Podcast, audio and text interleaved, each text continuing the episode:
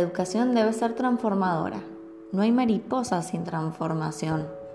Para poder llegar a ese cambio y sembrar nuevas semillas, hay que replantearse el concepto de alumno con el que estamos trabajando. El cambio de paradigma está en conocer a la persona integralmente, y cuando hablo de integridad me refiero a conocer a su cerebro, a sus emociones, a su contexto y a todo lo que hace que un niño aprenda eficazmente. Un punto importante a tener en cuenta es la primera infancia, donde se crean los cimientos más importantes de una persona, y ahí está su cerebro. Conocer cómo aprende, cómo se estimula y la importancia de establecer relaciones entre cerebro, mente y cuerpo es de vital consideración.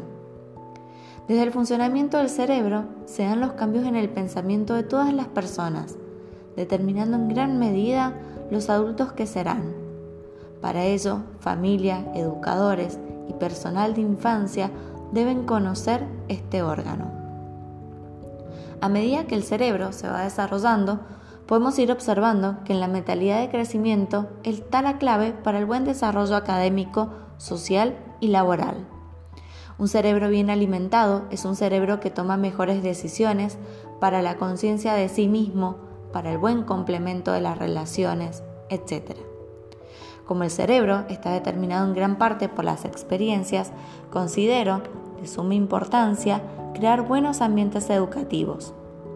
Algunas sugerencias son realizar un feedback, una práctica espaciada para la articulación y la sistematización general, una práctica intercalada donde se alternan los contenidos, fomentar la metacognición, la inclusión de nuevas metodologías de trabajo, como por ejemplo yoga, las artes plásticas, tan necesarias como la actividad al aire libre, el trabajo por proyectos y la cooperación, donde los niños son los creadores de sus propios aprendizajes y en donde el aprendizaje se acerque a su vida diaria y cotidiana.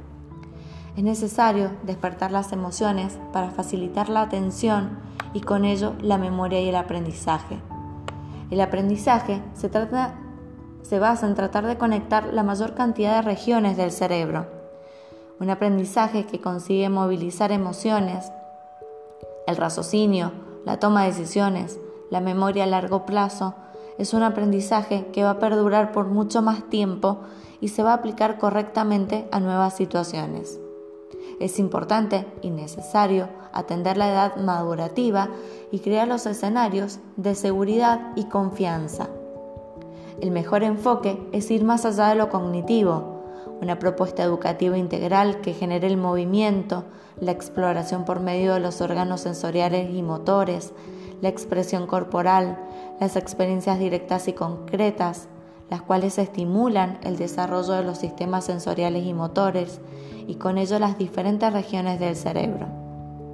El input sensorial construye todos los conocimientos que tenemos y están vinculados a la percepción, cognición, emoción, sentimientos, pensamientos y respuestas motoras.